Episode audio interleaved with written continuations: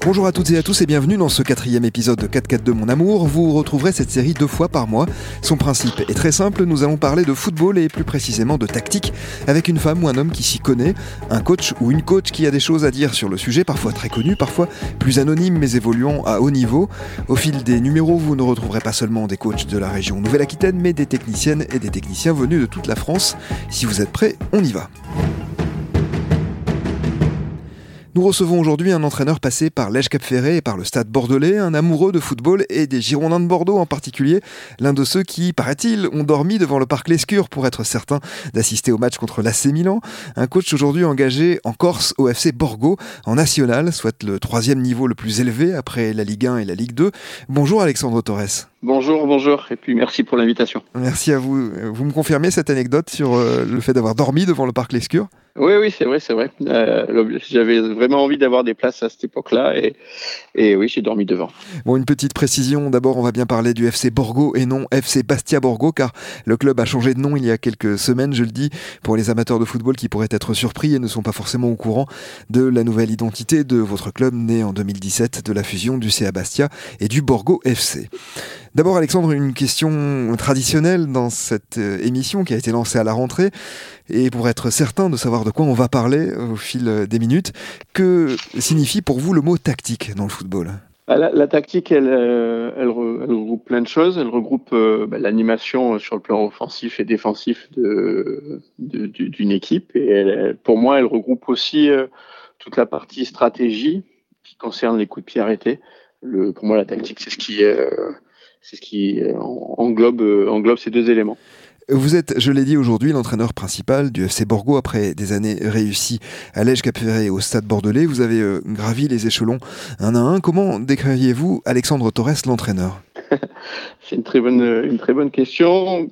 Quelqu'un de, de, passionné, de, de, de, très travailleur et qui, euh, et qui se lève tous les matins en ayant conscience de la chance qu'il a de vivre de, de, vivre de sa passion. Justement, elle se passe comment cette vie? Comment ça se passe la journée type de l'entraîneur de national que vous êtes? Bah, la, la, la, journée type, c'est on est c'est un métier passion et c'est un métier dans lequel on compte pas on compte pas ses heures. On est H24 euh, concerné ou connecté à, à, à notre équipe, à notre plan de jeu, à la façon dont on veut jouer, la façon dont on va essayer de de, déstabiliser l'adversaire, euh, la façon dont on, va préparer au mieux, euh, nos joueurs, que ce soit sur le plan sportif ou, ou extra sportif. Donc c'est, on est la journée type, on est, on est 100% connecté à notre métier, euh, en essayant de laisser bien sûr une, place à la famille, mais même quand on est avec la famille, on est toujours, quelque part euh, le, le, cerveau branché à deux endroits.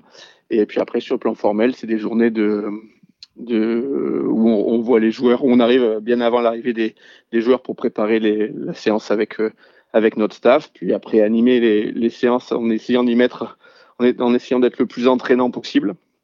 Et puis après, euh, tous, les, tous les débriefs possibles avant de, avant de rentrer à la maison et de, de, de, de travailler encore une fois sur euh, l'anticipation de tous les éléments qui sont liés à la performance. Quelle place elle prend la tactique dans une journée type? Ah, c est, c est, on, on, peut pas. Moi, j'ai du mal à, à, séparer un aspect d'un autre. Et la tactique, elle est tout le temps, elle est tout le temps présente. La, présente. La tactique, elle est liée au, au premièrement au, au, potentiel athlétique de, de nos joueurs, à, à, leurs caractéristiques propres et individuelles. Et euh, donc, elle, elle, elle, est tout le temps présente. Je vois, je vois pas une, une séance d'entraînement ou ou un temps avec les joueurs euh, qu'on peut découper de, ou, décontextualiser complètement. La tactique, elle est présente tout le temps. En tout cas, dans, dans ce qu'on essaye de proposer à l'entraînement, elle est tout le temps. Il n'y a pas un exercice athlétique ou, euh, ou un jeu où l'aspect tactique n'est pas présent. Vous m'avez euh, parlé d'Alexandre Torres, l'entraîneur. Vous avez tenté de, de vous décrire de cette manière-là. Mais Alexandre Torres, le tacticien, ressemblerait à quoi? Il est. Alexandre Torres, le tacticien, il a beaucoup évolué. Euh, au, au, départ, j'étais les caractéristiques. Moi, j'ai commencé à un niveau très bas. Et les caractéristiques du, je pense, je trouvais que s'adapter aux caractéristiques du, du, niveau était la meilleure chance de de réussir. Et au départ, il me semblait que être dans une démarche euh, pragmatique et de et de contre-attaque et de, contrer euh, des joueurs qui vont se livrer était la plus, la plus simple et la plus efficace pour arriver au résultat.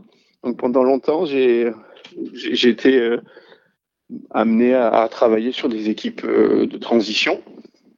Maintenant, avec le avec l'expérience, parce que ça fait maintenant un petit moment que, que j'entraîne, j'ai une, démarche qui est plus plus complète, je dirais, et qui est plus dans l'adaptation et, et, la confiance en la confiance en, je dirais, en, l'intuition. Il y a beaucoup de la part d'intuition est importante dans ce que moi je peux je, peux faire euh, travailler à mes équipes et, et j'ai besoin en retour que que mes joueurs soient aussi euh, capables de, s'adapter, d'être très réactifs à, à ce qui se passe et à ce que le jeu peut demander. D'accord. Vous avez obtenu euh, récemment hein, le brevet d'entraîneur professionnel de football, le BEPF. C'est ce qui vous permet d'entraîner hein, à l'échelon professionnel. Quel a été hmm. le, niveau de la partie tactique de cette formation? Quels sont les sujets, les thèmes abordés justement tactiquement? C'est très varié. La richesse de la richesse de cette formation, elle tient en deux points. Elle tient un dans l'échange avec les formateurs et les autres stagiaires, qui ont tous une expertise de haut niveau et qui euh, et, la richesse des, des échanges est, est énorme. Et la deuxième, elle tient dans tous les, j'ai envie de dire, dans tous les, les échanges qu'on peut avoir avec, le, avec notre staff et la richesse que peut, que peut constituer un staff. Je pense que la grande force des, des, grosses équipes, c'est de, de faire confiance à chacun des individus qui, qui constituent un staff et qui et ils ont tous à apporter de l'expertise. Et le rôle de, de l'entraîneur là-dedans, c'est justement de mettre en musique tout ça et de faire en sorte que chacun s'épanouisse dans son rôle, qu'il apporte ses compétences et que voilà qu'on se nourrisse de la, de la force de chacun pour que l'équipe soit la plus performante possible. Je vois mal maintenant avec euh, bah, le développement de toutes les nouvelles technologies sans arrêt, le, la somme d'informations qu'on peut avoir, euh, toutes les datas qu'on peut avoir à, à disposition pour, euh, pour faire une équipe être tout seul dans une tour d'argent pour décider, pour avancer, pour faire pour le mieux, je, ça c'est, je pense que c'est révolu. D'accord, vous venez d'évoquer justement votre staff. Est-ce que vous pouvez euh, nous dire qui le compose, quelles sont les fonctions de chacun et en quoi tactiquement euh, ils apportent leur pierre à l'édifice? Alors, je vais aller sur ces aspects-là. Après, tout dépend, en fait, c'est toujours encore une fois le contexte local qui fait que le staff est plus ou moins euh, important. Nous, on fonctionne cette année avec un staff très court et qui correspond aussi aux, caractéristiques de notre club, qui est un club peu argenté, qui a peu de moyens, et où le maître mot, c'est la polyvalence et c'est, euh, j'ai envie de dire, l'autonomie. Et si, je devais constituer un staff dans, une autre, dans un autre club, on, serait plus sur de la spécialisation ou de l'individualisation, tout en gardant un staff qui soit pas trop important en nombre, parce que je pense qu'on a besoin de relations humaines fortes dans un groupe et que plus, dans un staff, et plus le staff il est large, plus c'est difficile d'entretenir ce, dynamisme et cette créativité. Donc, euh, nous, on a un staff très court de trois personnes. Maintenant, je pense que la, taille idéale, même à un niveau professionnel, si on a un staff, euh, j'ai envie de dire, euh, central et, et opérationnel de 4-5 personnes, il y a moyen de, de très bien fonctionner. Mais encore une fois, tout dépend de l'existant et de ce qu'il y avait dans le club à l'arrivée, des compétences qui sont en place et des compétences que le, l'entraîneur le, peut emmener et doit emmener. Euh, par exemple, je vais prendre l'exemple du club de, Borgo dans lequel euh, je suis actuellement. Euh, un entraîneur des gardiens était, était présent, mais qui est très très compétent pour prendre en main les premières relances ou le travail sur coup de pied arrêté, voir le, le, travail tactique ou l'analyse de l'adversaire. Donc, euh, ça serait, ça aurait été très bête de, de ma part de rajouter un, euh, une analyse vidéo ou de rajouter euh, un spécialiste des coups de pied arrêtés à ce staff-là, puisque la compétence était déjà présente. Et ça nous permet de fonctionner dans une relation à deux qui, qui, est très forte et qui nous permet d'être, je, le pense, très, très performant cette année en termes de, en termes de staff. L'autre personne de notre staff, c'est un jeune un jeune préparateur athlétique qu'on est en train de, façonner et de former pour qu'il puisse être capable à la fois de travailler sur tous les aspects réathlétisation et qui, et qui progressivement va être capable de prendre en main euh, du travail euh, athlétique de manière intégrée qui corresponde au projet tactique de l'équipe. Très bien, on, va rappeler évidemment que à ce niveau de national, vos joueurs et évidemment l'encadrement sont entièrement professionnels.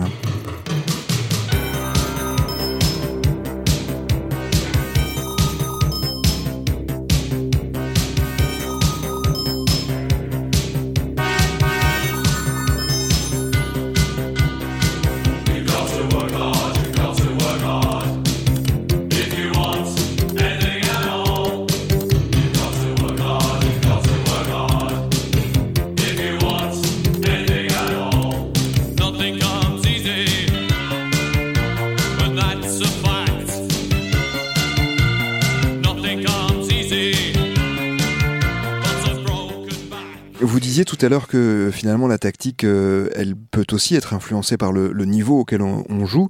Euh, et puis forcément, plus on monte et plus aussi on a euh, de potentiels moyens et surtout des adversaires avec des moyens différents. Alors en arrivant à Borgo, vous deviez entraîner en National 2, mais le club a été promu en National 1 à la suite de la relégation du club de 7. Est-ce que cela a changé la préparation tactique que vous aviez entamée? Complètement. On avait très peu de joueurs à la reprise en National 2, parce que sur une descente, il y a beaucoup de, de, joueurs qui avaient décidé de quitter le club euh, avant mon arrivée. Du coup, on avait, euh, on avait que cinq joueurs à la reprise euh, de juillet pour, pour le projet N2.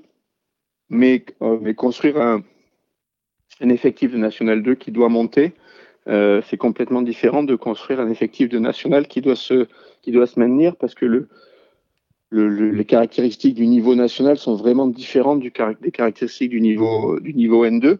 Et on a, on a été contraint et forcé, euh, par bonheur, hein, parce qu'on est, on est ravis d'être en national, de construire un effectif très rapidement et sur des bases euh, qui, qui, constituent le niveau national, c'est-à-dire un, très fort impact athlétique de, des joueurs et euh, en général un axe, un axe vertébral de l'équipe avec de la taille, de la force, de la vitesse et la capacité également de, d'avoir des joueurs qui soient très fort dans la transition et capable de, prendre les espaces qui se présentent euh, là où là où l'adversaire nous en laisse. Donc c'est c'est un petit peu différent du niveau N2 où on, pour monter, on doit être capable d'avoir euh, plus de possession et d'être capable de, de, de tenir plus le ballon et de d'exploiter euh, des espaces qui cette fois-ci face à une défense basse seront peut-être devant la ligne de défense plutôt que plutôt que derrière.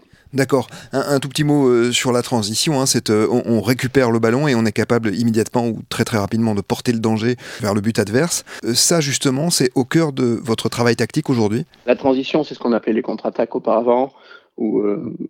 Enfin voilà, c'est, le, terme évolue avec les années.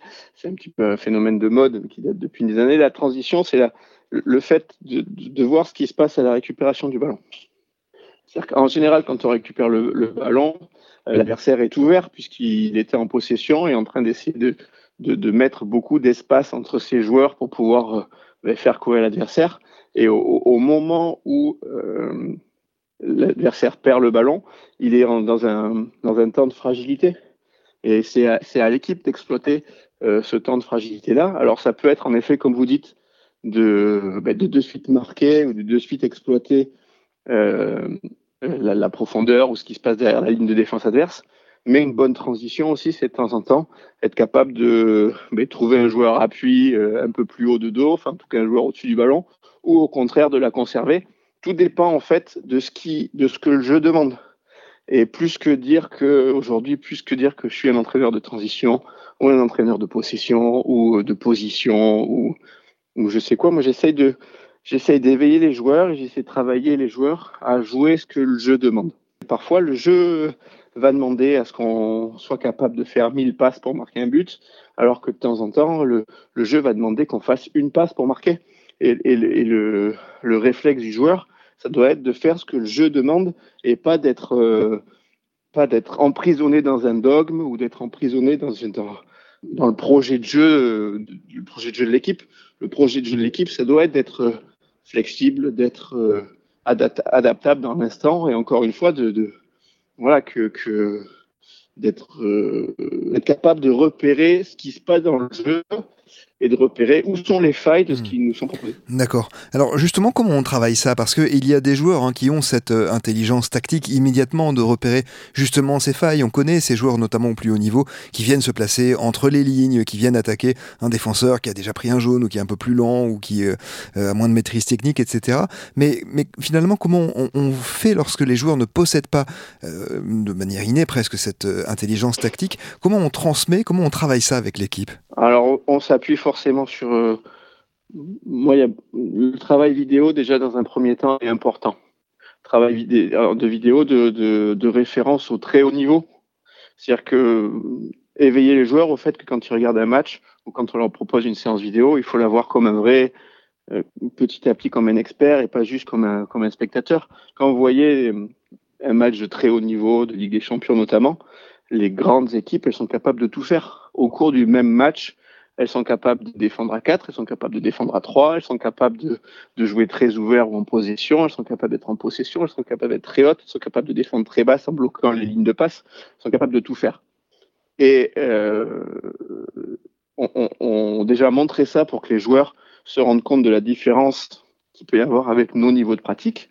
Et puis après, au quotidien, c'est euh, voilà, être, être proposé une méthode de travail qui soit très, très ouverte, très sensible au jeu, parce que dans le jeu, il y a tout, et en essayant de, de justement de pas essayer de, couper le football en petits morceaux ou en petits ou de, couper des jeux en quatre de temps en temps. Et, au quotidien avec euh, les joueurs d'être très présents sur les jeux, euh, soit en aménageant l'espace pour euh, forcer des situations que les joueurs doivent voir et reconnaître, ou au contraire être très, être très libre et fonctionner à la, à la voix pour que, ou par quelques arrêts pour, euh, encore une fois, faire sentir aux joueurs que dans telle situation, euh, on, peut jouer de telle façon et, et, et l'emmener petit à petit à reconnaître les, les instants importants d'une rencontre. Ça, ça, veut dire que vous ne leur donnez pas forcément de consignes générales. Par exemple, dès qu'on récupère le ballon, on essaie d'écarter le jeu euh, pour étirer la défense, ou au contraire, on va jouer euh, plutôt plein centre parce qu'on a des joueurs qui nous permettent euh, d'avoir ce type euh, d'attaque. Vous n'avez pas ce genre de considération générale. C'est toujours selon ce que demande le jeu? Oui, c'est la base. Il faut jouer selon ce que demande le jeu. Après, on, est amené, puisqu'on est en recherche de performance, on est en recherche de, de, résultats, à, identifier chez les adversaires qu'on va jouer euh, leurs caractéristiques principales ou la faiblesse qu'ils vont avoir, en leur disant, ben, dans telle situation, notre adversaire, il, s'aligne souvent très haut et l'espace qui, par exemple, et, l'espace qui va devoir être pris, c'est à la récupération, c'est un espace dans le dos d'un défenseur parce que les caractéristiques de l'équipe adverse font que mais sans, sans non plus aller jusqu'au bout et à dire, voilà, à chaque fois qu'on récupère le ballon, tu mets un ballon derrière. Parce que ça, ça va pas se passer tout le temps et ça serait dénaturer le jeu. Et peut-être que quand on va récupérer le ballon, contre cette équipe-là, le jeu va être de dire on joue un 1-2 ou on trouve un appui profond avant d'aller sur les côtés, par exemple. Mais, mais juste d'éveiller les joueurs sur le fait de dire il est possible que, soit attentif à, que dans cette situation, il faille jouer ça. Et, après, le joueur, il est maître, il est maître de ses choix, il est maître de son jeu.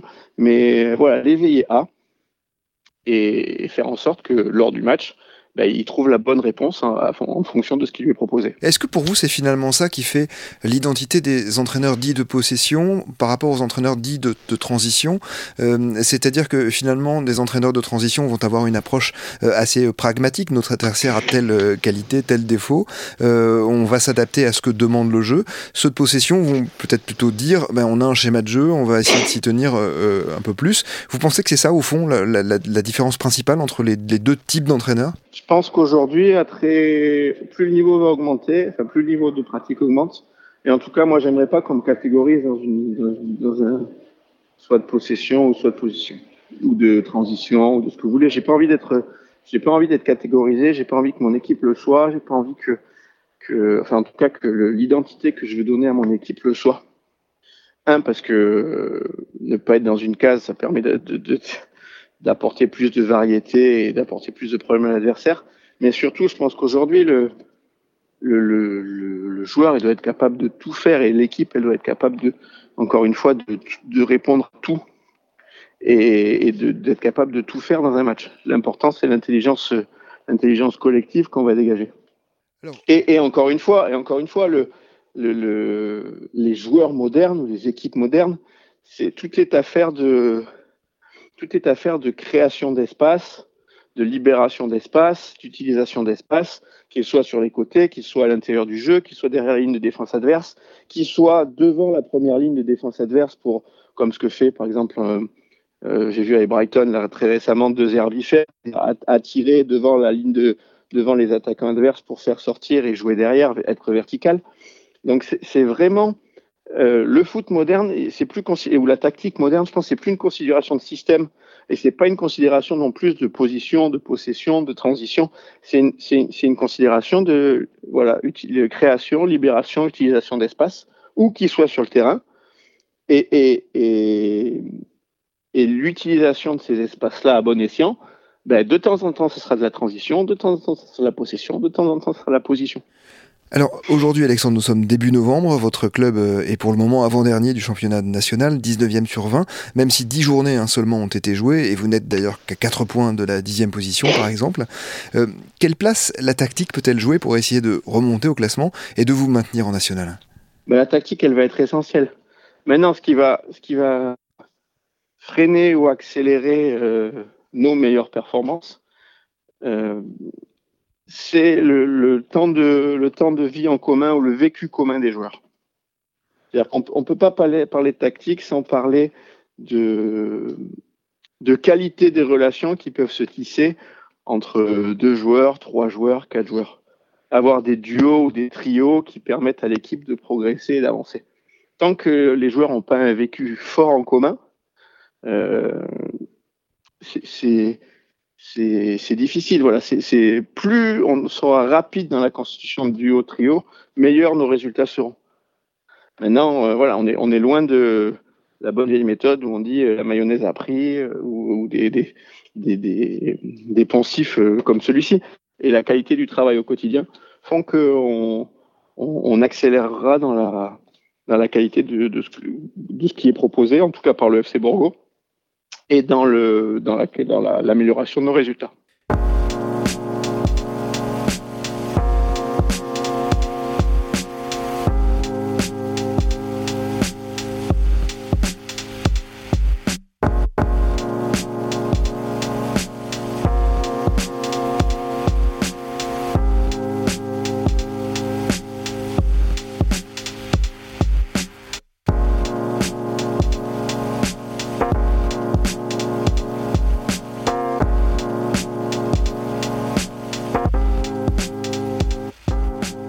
Est-ce que le fait d'entraîner un club corse change un peu l'approche tactique? Je m'explique, on connaît hein, bien sûr la passion des insulaires pour le foot, votre stade est certes un petit stade, mais tout le monde le dit, aller jouer en Corse est un peu particulier.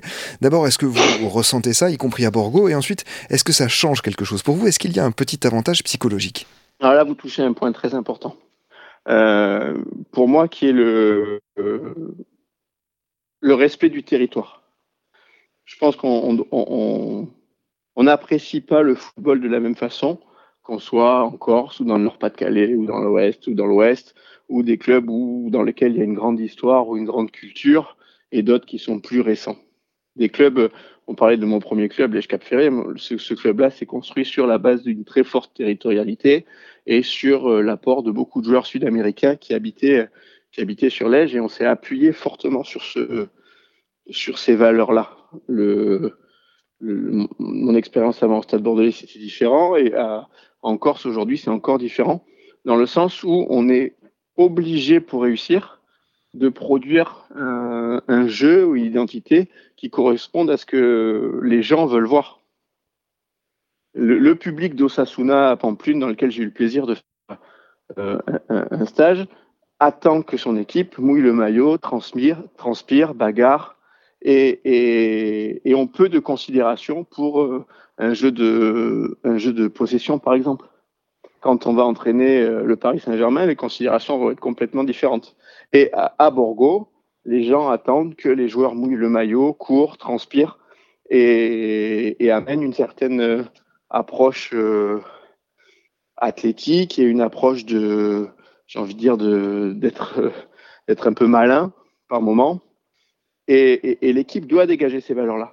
Si on n'arrive pas à dégager ces, les valeurs dont, que, les, que les gens veulent voir ou attendent de l'équipe, le, projet, il est, le projet, il est morné. D'accord. Et, et, ça, tactiquement, vous le prenez en compte forcément? Oui, forcément. Il y, a plein de, il y a plein de moments dans la partie euh, dans lesquels on peut être, on peut être amené à. L'arbitre fait partie du jeu et l'arbitre joue avec, euh, joue avec les joueurs et les joueurs jouent avec l'arbitre en fonction de ce que l'arbitre va autoriser ou, pas. Le joueur doit aussi s'adapter à l'arbitrage qui lui est, qui lui est proposé pour, euh, ben pour, voir jusqu'où il peut aller dans le, dans le respect euh, stricto, stricto sensu de, la règle. Donc ça, on joue dessus. Il y a plein de, de temps à l'entraînement sur lesquels on peut être euh, travailler sur la frustration du joueur ou travailler sur ou la générosité ou encore voilà le respect de la règle. Il y a plein de moments à l'entraînement sur lesquels on peut on peut pousser sur le plan mental le joueur et et l'aider à répondre de la meilleure des façons une fois en compétition.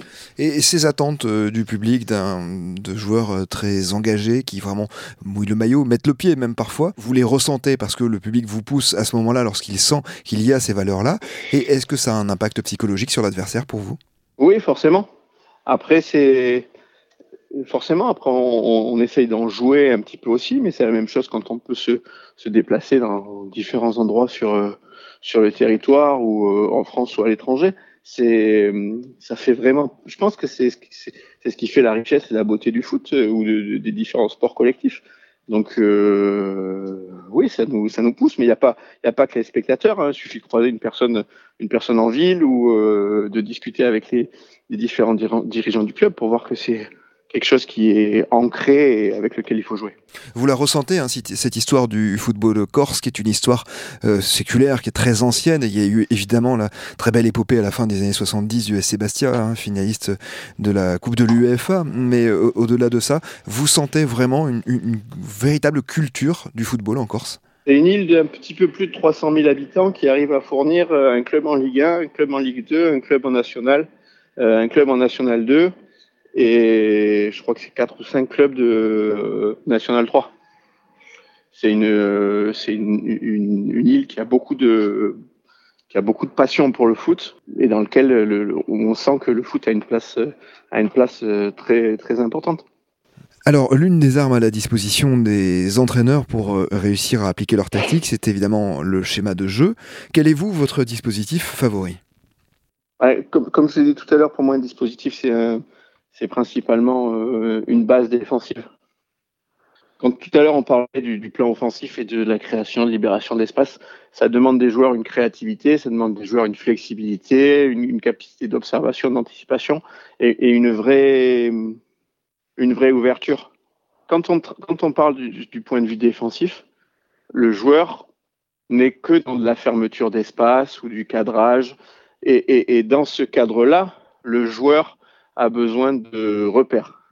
C'est pour ça qu'il est très difficile de changer de système sur le plan défensif en cours de saison, parce que le, le, le plus le joueur aura de repères, plus il sera performant et plus l'équipe sera performante. Donc, euh, encore une fois, là, il faut, il faut se baser sur la caractéristique des joueurs à disposition et de leur capacité, euh, leur, leur, leur, leur profil euh, technique, tactique et athlétique pour euh, mettre en place un système qui permette d'être le plus euh, d'être le plus euh, précis possible sur le plan défensif. Alors le, le, système qui, à mon sens, offre le plus de garanties, bah, c'est un 4-4-2 classique, puisque tous les espaces en largeur et en profondeur sont, sont occupés et qui permet de défendre haut ou bas. Mais encore une fois, de temps en temps, dans l'effectif, on n'a pas, on n'a pas ce, on n'a pas ce type de, de, de joueur ou de profil à disposition. Cette année au, au FC Borgo, on a, on a, on avait commencé en tout début de saison avec un système à, à trois défenseurs en 3-4-3, mais qui nous offrait pas suffisamment de, sécurité dans l'occupation de la largeur et pour lequel on se faisait souvent déborder euh, un petit peu trop vite ou un petit peu trop tôt dans l'utilisation de la largeur par l'adversaire. Et là, depuis quelques semaines, on se base avec un système avec quatre défenseurs et trois milieux de terrain euh, à vocation défensive qui nous offre plus de sécurité notamment dans la protection de, la zone centrale à l'approche de devant la, surface de but. Alexandre, vous avez 44 euh, ans aujourd'hui, ce qui veut dire que lors du titre euh, de l'équipe de France en 1998, vous aviez 20 ans, vous étiez déjà, j'imagine, hein, et vous l'avez dit de toute façon, puisque vous étiez supporter des Girondins de Bordeaux, vous étiez déjà un observateur avisé des choses du football.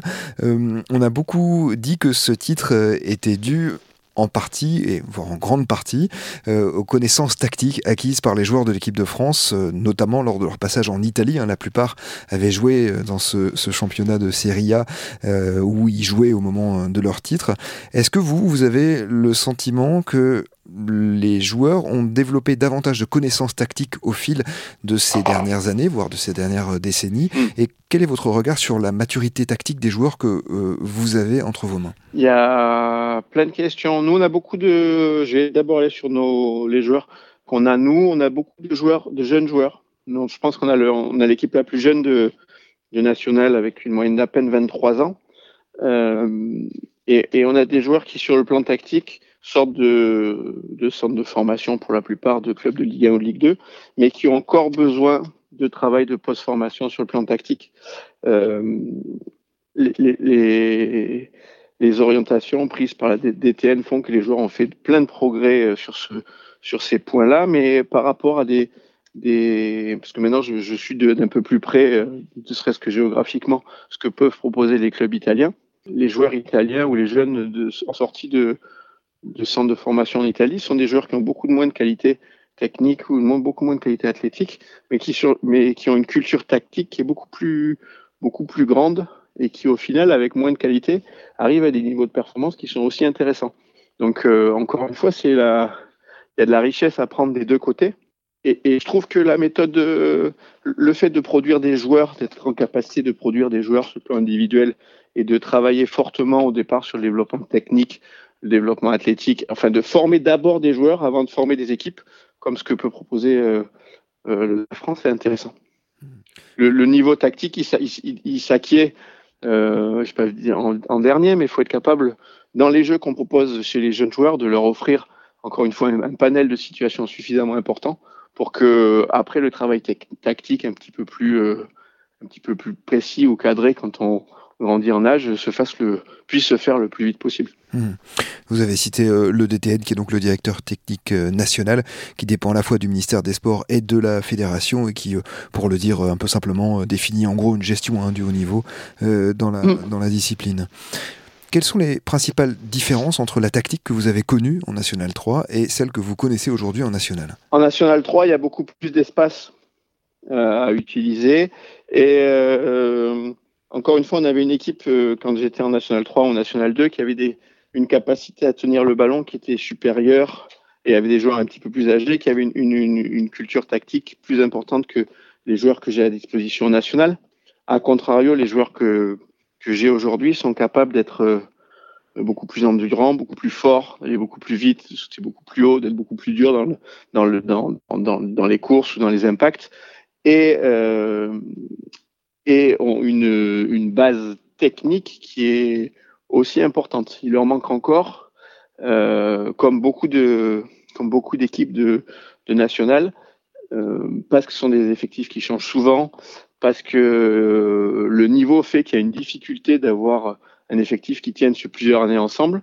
Il y a, peu d'équipes qui sont capables d'avoir une, une maîtrise tactique collective pour, pour vraiment mettre en difficulté les adversaires. We go round, moving with unconscious feelings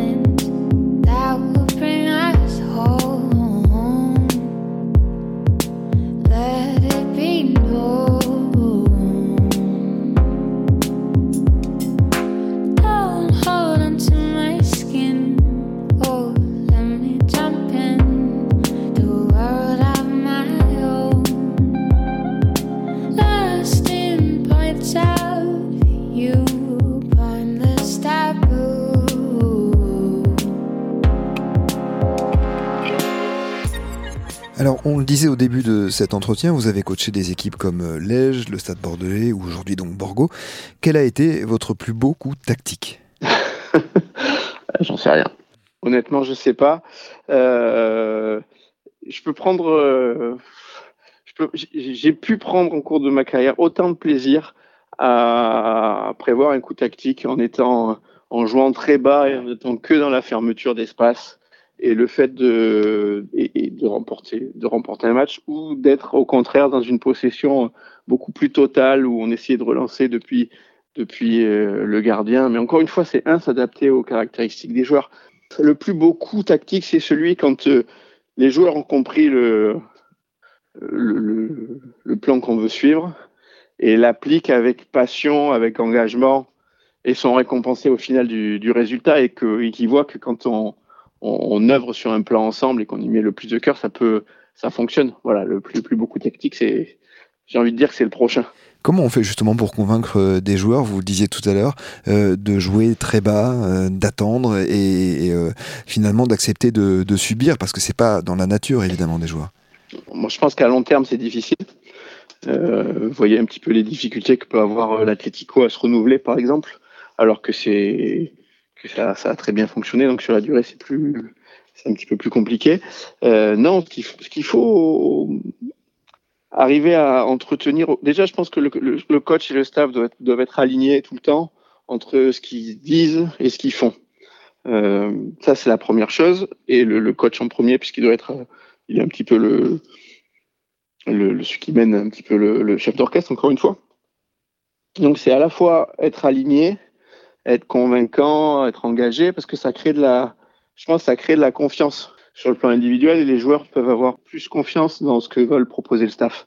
Et après, il faut argumenter, argumenter au quotidien dans où on en est sur notre niveau individuel ou global. Et à partir de ce niveau individuel ou global, qu'est-ce qui va le plus gêner l'adversaire pour, euh, pour arriver à nos fins, qui est on est dans un métier de résultat, donc qui est, qui est la victoire.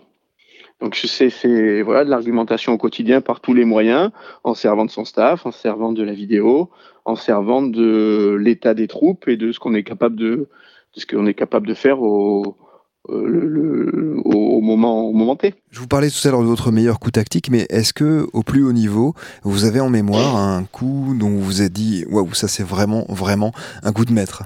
Un coup tactique, c'est un élément dans le jeu, dans le match, qui change par rapport à ce qui peut être produit. Donc c'est euh, un plan de jeu qui est différent de ce que peut produire euh, une équipe, euh, une équipe généralement.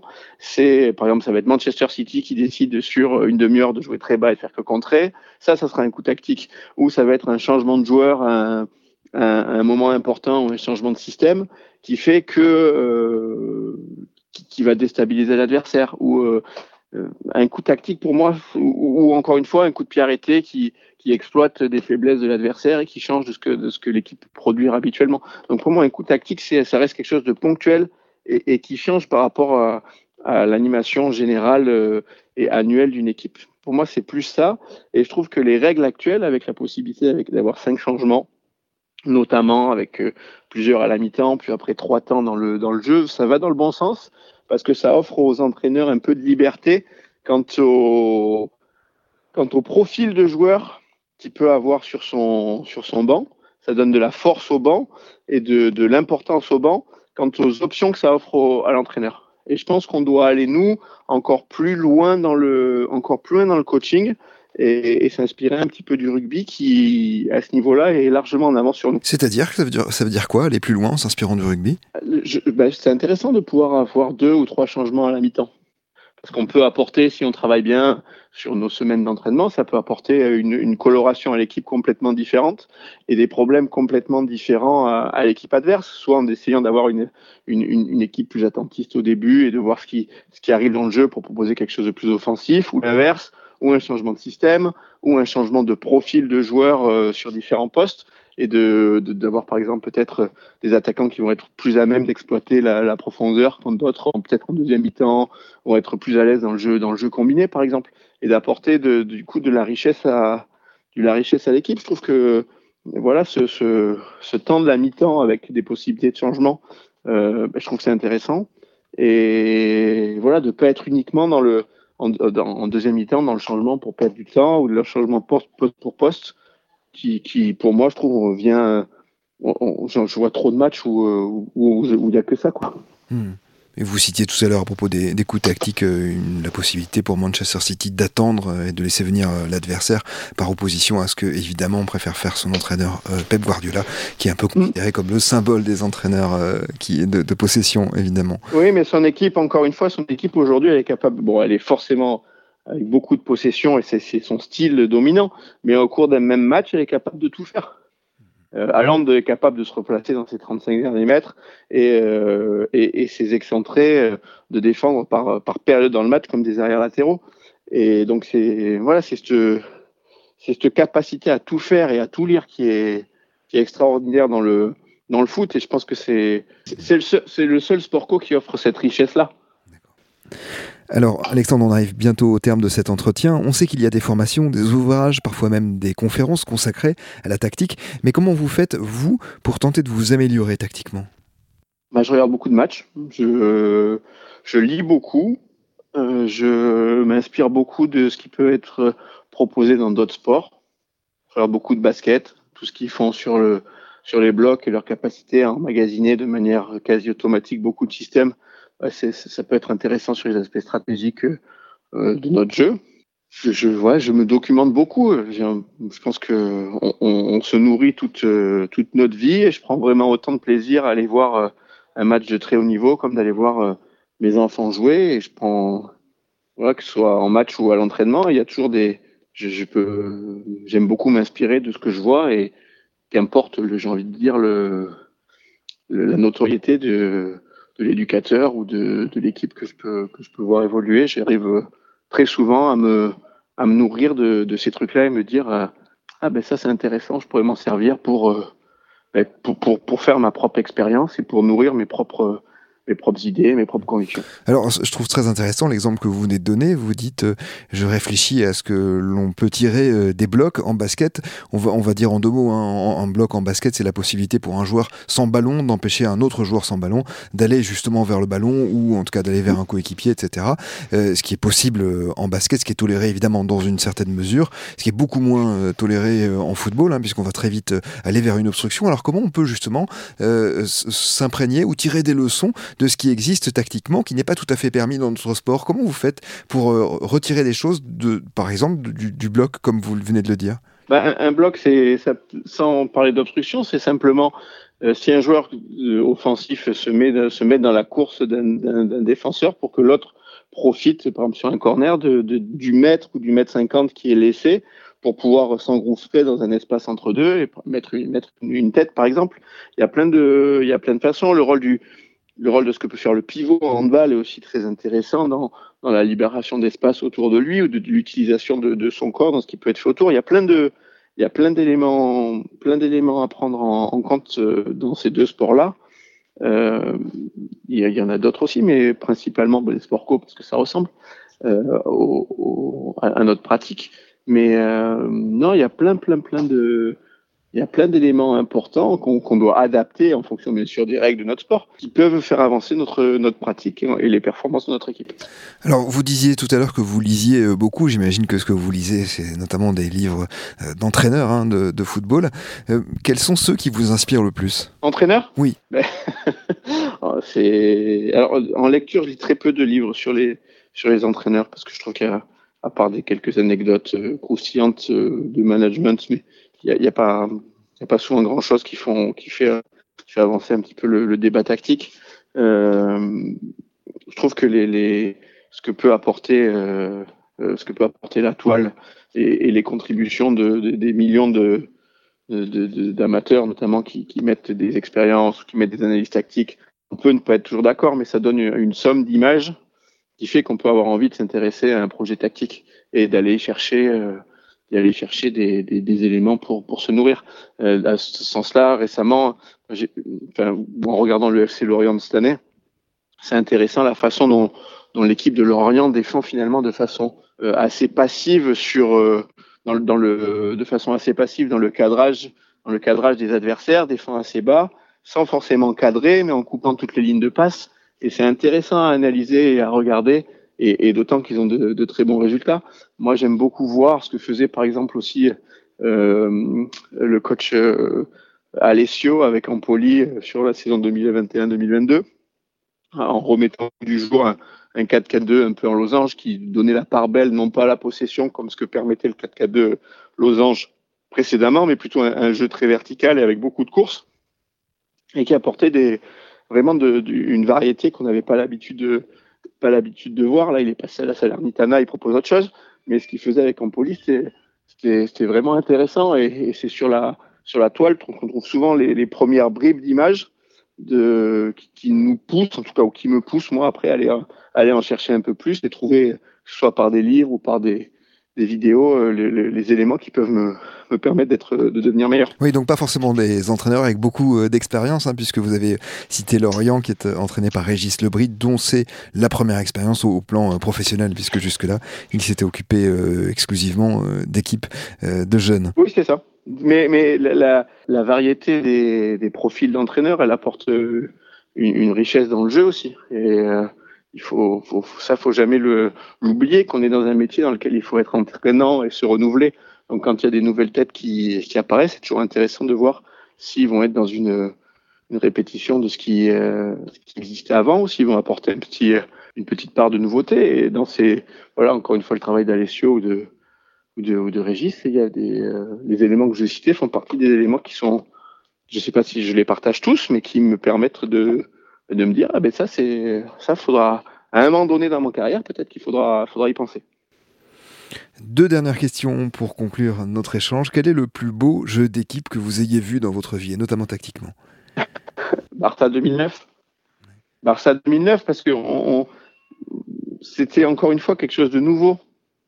Quand le jeu de possession euh, et de position euh, qui tournait, euh, qui, mettait en valeur une génération exceptionnelle, euh, comme il n'y en aura peut-être euh, jamais plus au Barça, avec euh, des, des, des, monstres qui sont sortis en même temps et qui jouaient une partition euh, technico-tactique parfaite.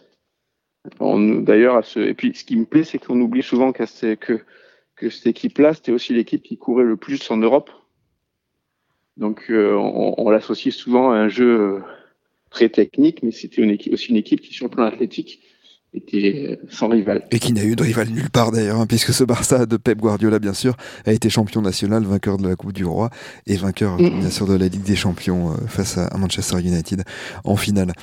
Pour conclure cet échange, Alexandre, quel conseil donneriez-vous à un entraîneur qui débute pour réussir? Que la réussite, elle n'est pas forcément dans le, dans le très très haut niveau. Il faut faire son métier comme tous les métiers, il faut le faire avec passion, avec l'ambition d'avancer euh, au, quotidien et ne jamais perdre de vue euh, le, pourquoi on fait ça. Moi, je suis passionné par le jeu et je resterai euh, tous les matins quand je me lève. C'est un plaisir de, de, de, parler de jeu et de parler de, de voilà, c'est ça qui me, c'est ça qui m'anime et j'espère que ça m'animera encore longtemps. Donc j'ai envie de dire, euh, voilà, de prendre beaucoup, beaucoup, beaucoup de plaisir à faire ce que, à faire ce, à faire ce métier-là, quel que soit le niveau et l'équipe que l'on entraîne. Eh ben, en tout cas, c'était un vrai plaisir de vous écouter en parler de ce jeu et de cette euh, tactique. Merci beaucoup, Alexandre Torres, d'avoir été notre invité. Merci, c'est gentil à vous. C'est la fin de cette quatrième édition de 4 4 de mon amour, un podcast signé Podcasting, réalisation Olivier Duval, production Jérémy Berrier, programmation musicale Gabriel Taïeb. Merci d'avoir écouté et à très bientôt sur Podcasting, évidemment.